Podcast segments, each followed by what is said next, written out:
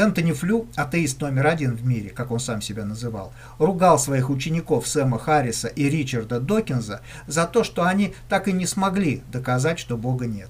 Даже Стивен Хокинг, которого некоторые ставят в один ряд чуть ли не с Эйнштейном, что, конечно, большое преувеличение, даже он не смог найти такого доказательства. Кончилось тем, что Докинс придумал такой отмаз, что якобы атеисты и не должны ничего доказывать. Давайте его послушаем. Атеисты не должны объяснять, почему ничего этого не существует, а ответственность за объяснение, почему же что-то есть, лежит на верующих. В общем, ситуация такая. Не существует ни одного доказательства того, что Бога нет. Но существует много доказательств того, что Он есть. А сегодня мы поговорим о еще одном доказательстве. О восьмом и самом убедительном доказательстве существования Бога. Вот давайте вместе порассуждаем. Какое доказательство, не только Бога, а вообще чего угодно, можно назвать самым убедительным, самым надежным? Наверное, лучшее доказательство того, что что-то существует, это увидеть это что-то собственными глазами. Согласны? Вот я напомню такую историю. Когда в конце 17 века мореплаватель Вильям де Вламинг сообщил, что в Австралии водятся черные лебеди, ему никто не поверил. Это тебе, наверное, голову напекло, говорили ему. Ведь всем известно, что лебеди бывают только белые. Выражение «черный лебедь» такой же оксюмарон, как «горячий снег» или «честный политик». Это выражение придумал римский поэт Ювенал для обозначения того, что не существует в природе. Ну, Ювенал там говорит, что безупречная жена – это такая же редкая птица, как черный лебедь, подразумевая, что идеальных жен просто не существует, как и черных лебедей. А вот уже наш современник Георгий Базмажьян написал такие стихи. «Не бывает черных лебедей, эти птицы белоснежные, не бывает каменных людей, в каждом шевелится нежность, ну и так далее. В общем, можно долго спорить, существуют ли черные лебеди или нет – приводить разные аргументы или доказательства, но если вы поедете в Австралию и сами своими глазами увидите там черного лебедя, а там это обычное дело, то никакие аргументы и доказательства вам уже не понадобятся, потому что вы все видели собственными глазами. Для вас это самый убедительный аргумент, правда? Или можно долго рассказывать ребенку, какую опасность представляет огонь, что спички детям не игрушки, вдалбливать ему правила пожарной безопасности и все такое. Ну, для него это, знаете, так же абстрактно, как запрет ковыряться в носу или брать конфеты от незнакомых дядей. Но если он сам прикоснется к пламени, почувствует боль от этого, он никогда больше не станет совать пальцы в огонь. Для него это будет самым убедительным аргументом, потому что это его собственное ощущение. Вам он может не поверить, но себе-то он точно поверит. Самое убедительное доказательство – это не логические аргументы, которые выстраивал Фома Аквинский, и даже не то, что нам говорит наука, а наши собственные ощущения, переживания, наш личный опыт – это то, что нас убеждает лучше любых аргументов. Кстати, если говорить о науке, принято считать, что научные знания, научные доказательства тем и ценны, что они носят объективный характер, то есть не зависят от мнений или, скажем, ощущений отдельного человека. Например, если ученый что-то такое новое открыл – это еще не считается научным фактом. Научным фактом это становится только тогда, когда другой ученый, а еще лучше несколько, повторят его эксперимент или наблюдение и получат тот же результат. Увидят то же, что и он. Вот тогда это считается объективным знанием, объективным доказательством. По умолчанию предполагается, что объективное доказательство – это круче, это убедительнее, чем субъективное, чем личный опыт одного человека. На этом стоит вся наука. Но давайте подумаем, а так ли это? Вот, например, Антон ван Левенгук. Это человек, который сконструировал первый микроскоп и разглядел в него кишащих в дождевой капле, в мясном бульоне, даже в его собственной слюне мельчайших живых существ, которых он назвал анималькулями, то есть зверюшками. До Левенгука никто даже и не подозревал о существовании таких странных созданий. Антон стал зарисовывать этих своих зверюшек, как-то их классифицировал, эти длинненькие, эти кругленькие, и направлял свои записки и зарисовки в Лондонское королевское общество. Ну, это у них так называется Академия наук. Ну и что вы думаете? Академики только покрутили пальцем у виска и отправили эти записки в архив. Почти 10 лет Левин Гук слала им свои наблюдения, а они, не распечатывая, отправляли их в архив. И только когда нашелся, наконец, любопытный человек, и Королевское общество направило несколько ученых в Голландию к Левенгуку, и когда они сами заглянули в микроскоп и своими глазами увидели этих невидимых простым глазом животных, только после этого существование целого мира микроорганизмов, мира бактерий и вирусов стало считаться научно доказанным, стало объективным фактом. Обратите внимание, произошло это только тогда, когда члены ученой комиссии своими глазами увидели то же, что видел Левенгук.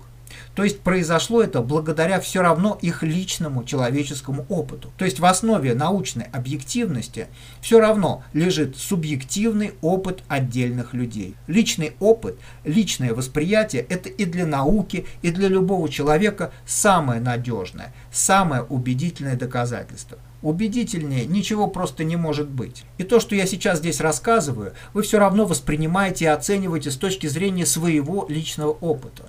Вы не поверите мне, если то, что я говорю, не подтверждается вашим собственным опытом. И это правильно, потому что личный опыт – это всегда наиболее убедительное доказательство для любого человека. Без личного опыта никакое объективное знание, да и вообще никакая наука невозможна. Человек есть мера всех вещей, сказал еще в V веке до нашей эры греческий мудрец Протагор. То есть мера всего существующего – это человек – и его личный субъективный опыт. Ну вот, а теперь, вооружившись этим, в общем-то, достаточно очевидным выводом, попробуйте ответить, что же является самым убедительным доказательством существования Бога. Вот лично вас, что бы убедило в том, что Бог существует? Наверное, если бы вы сами его увидели, правильно? Вот если бы вы его увидели или каким-то иным образом почувствовали, вступили бы с ним во взаимодействие, у вас не осталось бы никакого сомнения в том, что он существует. Даже атеисты этого не отрицают. Когда они говорят, Бога нет, потому что космонавты летали в небо и никакого Бога там не видели, они ведь исходят из чего? Из того, что если бы космонавты увидели Бога, это заставило бы их признать, что он есть. То есть, опять же, апелляция к личному опыту человека. Если я это вижу, значит это есть. А если не вижу, значит нет. Итак, самое убедительное доказательство существования Бога, с какой стороны ни посмотри, это личный опыт взаимодействия с Ним. Знаете, после предыдущих выпусков приходили такие сообщения, типа «А чего ты мне рассказываешь про какие-то доказательства, про аргументы Фомы или Канта, если я лично общался с Богом и точно знаю, что Он есть?» Дорогие друзья, я с вами полностью согласен. Для любого человека его личный субъективный опыт более значим, более весом и более убедителен, чем любые иные доказательства. Как говорят англичане, a picture is worth a thousand words – Увиденное стоит тысячи слов. Человеку, который общался с Богом, не надо доказывать, что Бог есть. И его невозможно убедить, что Бога нет. Если бы у каждого человека был такой личный опыт, то и вопрос был бы давно закрыт. Или вообще этот вопрос не возник бы. Но сложность в том, что не у всех такой опыт есть. Может он случится когда-нибудь позже, но сейчас в данный момент его нет, и поэтому вы сомневаетесь. Это нормально. Если мы чего-то не знаем, мы имеем право сомневаться и задавать вопросы. Но не просто задавать, а пытаться находить на них ответы. Чем мы, собственно, сейчас и занимаемся. Что может убедить человека, который еще не пережил такого опыта? Может ли ему помочь чей-то другой личный опыт, опыт другого человека? Вопрос непростой. Можно сказать, вопрос с подвохом. Тут ведь дело в доверии. Если вы доверяете этому человеку, хорошо его знаете, то вы можете поверить его опыту. Но это будет все-таки вера, а не точное знание. А если это совсем далекий от вас человек? Вот он убеждает, что общался с Богом, что говорит от его имени. Но на каком основании вы должны доверять этому человеку? А если он заблуждается? А если он принимает желаемое за действительное? А если он принял за слова Бога слуховые или там визуальные галлюцинации, которые случаются при некоторых психических расстройствах? А вдруг он это намеренно выдумал, чтобы вас обмануть? Говорят так, если человек говорит с Богом, это молитва. А если Бог говорит с человеком, это шизофрения. Вот это как раз про такую ситуацию. Тут, конечно, есть преувеличение. Не во всех случаях это шизофрения. Это может быть и намеренный обман, но это может быть и правда. а вдруг это действительно Бог? А почему нет? Наукой ведь доказано, что без взаимодействия с нематерией, то есть с Богом, Вселенная бы не возникла. Второе начало термодинамики, помните? Так почему бы Богу не взаимодействовать не только с Вселенной, но и с отдельным человеком, который ведь тоже является частью Вселенной? Нет ни одной причины, по которой это было бы невозможно. Но как отличить одно от другого? Как понять, действительно ли человек имел личное общение с Богом, или это была галлюцинация, или фантазия? Вот он где подвох. Как тут быть? Ну, вообще способ устранить эту неопределенность есть. Вот смотрите, такая же ситуация возникает в суде. Вот есть свидетель, который излагает какие-то факты. Так что вы, как свидетель, можете показать по этому делу? Как свидетель по этому делу я могу показать все. Свидетель может обманывать, может оказаться не совсем здоровым, а может говорить правду. Как понять? Да очень просто. Нужно выслушать другого свидетеля, не связанного с первым, то есть независимого. Если второй свидетель даст такие же показания, значит это и есть правда. Чем больше независимых свидетелей, тем больше уверенность, что они говорят правду. Но и двух свидетелей порой бывает достаточно, чтобы суд вынес решение. Эта норма известна давно, она даже записана в Библии. Вот что говорит Библия. Недостаточно одного свидетеля против кого-либо в какой-нибудь вине и в каком-нибудь преступлении. При словах двух свидетелей или при словах трех свидетелей состоится дело. Это из Ветхого Завета. А вот из Нового. При устах двух или трех свидетелей будет твердо всякое слово. То есть этот прием используется уже 3000 лет, и он доказал свою жизнеспособность. Тот же прием применяется в науке. Вспомните историю Левенгука. Пока он один видел микробов, ему никто не верил. Когда их увидели несколько академиков, существование микроорганизмов стало считаться доказанным. Как этот способ применить к нашей проблеме? Да очень просто. Если один человек говорит, что имел контакт с Богом, ему можно верить, а можно не верить. Даже скорее второе, если этот человек не вы сам. Но если другой человек, не связанный с первым, говорит, что имел общение с Богом, и третий, и четвертый, то по логике судопроизводства, как и по логике науки, следует признать, что Бог действительно существует и взаимодействует с людьми. И понятно, что чем больше людей пережили такой опыт – тем более достоверным и убедительным будет этот вывод. То есть теоретически, если бы, скажем, два или три независимых свидетеля дали показания о своем личном опыте общения с Богом, это доказало бы, что Бог есть. Любой суд признал бы этот факт. Но это в теории. А как обстоит дело на самом деле? Найдется ли у нас достаточное количество свидетелей? Возможно, вы удивитесь, но таких свидетелей много – не два, не три, даже не дюжины, их сотни. И это только те, чьи показания зафиксированы и запротоколированы. В нашем распоряжении сегодня множество фактов, свидетельствующих о взаимодействии человека с Богом. Я напомню только несколько наиболее известных, о которых вы наверняка слышали. Вот молодой человек по имени Иаков из-за семейного конфликта вынужден покинуть родной дом и отправиться к родственникам своей матери в Месопотамию ему приходится заночевать в пустыне. И в одной из таких ночей он видит что-то вроде портала, связывающего земной мир с нематериальной реальностью. То есть он оказался в точке соприкосновения двух миров. Другой парень по имени Моше встретился и говорил с Богом среди бела дня, когда он пас овец своего тестя в горной местности. Конечно, Бога он непосредственно не видел, потому что, как увидишь, нематериальное существо. Но он ощутил его присутствие и слышал слова, обращенные к нему, и говорил что-то в ответ.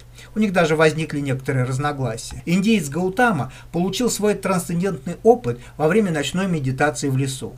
Пророк Мухаммед, предаваясь молитве в горной пещере недалеко от Мекки. Апостола Павла видение Бога буквально накрыло по пути в Дамаск, в присутствии многочисленных свидетелей. Иешуа из Галилеи вступил в контакт с Богом во время ритуального омовения в реке Иордан. Это событие ежегодно празднуется 19 января, как День Крещения. Примерно при таких же обстоятельствах контакт с Богом испытал Заратушта. И это только самые известные случаи. Подобного рода свидетельства можно перечислять и перечислять.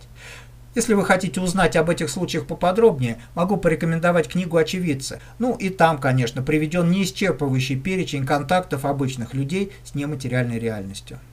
Итак, существует масса не связанных между собой людей, как в древние времена, так и сегодня, которые имели опыт непосредственного общения с Богом. Можно ли сказать, что все эти люди больны шизофренией? Можно ли назвать то, что они пережили, галлюцинацией? Любой психолог или психиатр подтвердит, что нет двух одинаковых больных, особенно шизофреников, и не бывает двух одинаковых галлюцинаций. Перефразируя первые строки известного романа Льва Толстого, каждый больной сходит с ума по-своему. Были бы они больные, они не могли бы видеть и говорить одно и то же. Но эти люди после случившегося с ними не проявляли никаких признаков безумия или психических расстройств. Напротив, большинство из них стали достаточно успешными духовными и политическими лидерами своих народов – Вокруг них сплотились большие массы людей. Им доверяли и до сих пор доверяют большинство живущих на Земле. Их слова стали афоризмами и внесены во все сборники мудрых мыслей. Если это признаки болезни, то лучше быть больным, как они, чем здоровым, как их оппоненты. Если говорить о выдумках или фантазиях.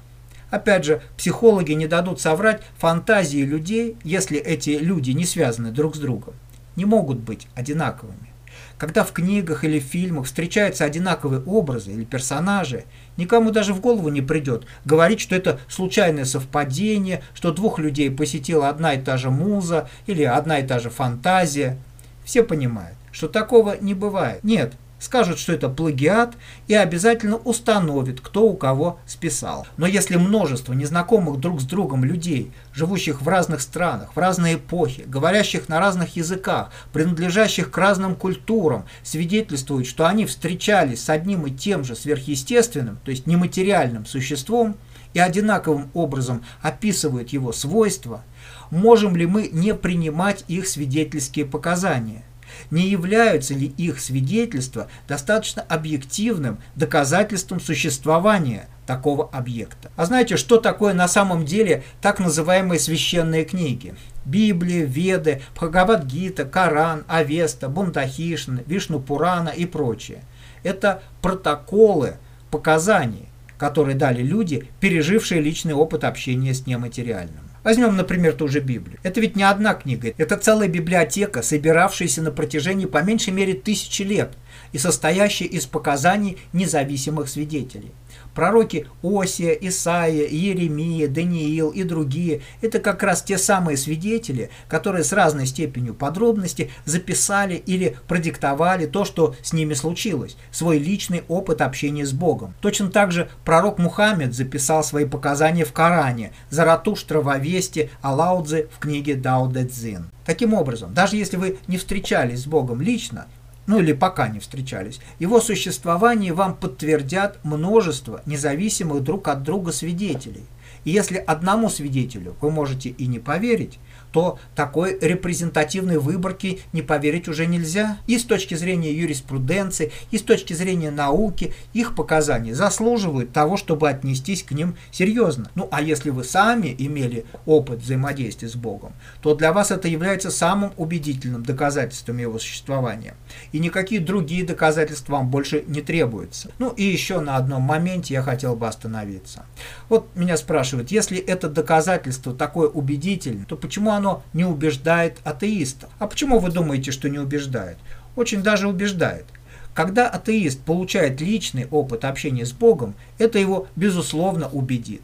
Ну, не может отрицать Бога человек, который сам его видел. Просто такой человек перестанет быть атеистом. Таких примеров сколько угодно. Вот, пожалуйста, классик советского кинематографа, лауреат сталинских и ленинских премий, создатель фильма «Война и мир» Сергей Федорович Бондарчук. Рос и воспитывался в атеистической семье. Был членом КПСС. Естественно, был материалистом и атеистом. Однако по прошествии лет в его сознании произошел переворот. Что с ним случилось, какие переживания заставили его поменять свои взгляды, мы уже не узнаем. Об этом он не рассказывал. Но факт есть факт. Бондарчук в конце концов пришел к Богу, призвал священника, исповедовался и причастился и закончил свою жизнь как верующий человек. Другое известное имя – поэт и прозаик, певец, композитор Булата Куджава. Он был некрещенный и в течение всей жизни был убежденным атеист, саркастически высказывался в адрес религии. Однако в конце жизни, проживая уже за границей во Франции, он неожиданно высказал супруге просьбу – креститься – и незадолго до смерти Булат Шалвович был крещен с именем Иоанн. Ну, давайте из не нашей же. Британский писатель Клайв Льюис. Возможно, вы его знаете, как автора «Хроник Нарнии» и «Писем Баламута». В подростковом возрасте стал убежденным атеистом. Отвергал все доводы в пользу существования Бога. Религию называл выдумкой. Однако на 32-м году жизни Клайв пережил личный опыт трансценденции, после которого признал существование Бога. И не только признал, он стал исследовать феномен Бога, начал писать богословские труды и в настоящее время считается признанным авторитетом в области теологии. Из атеиста в теологи.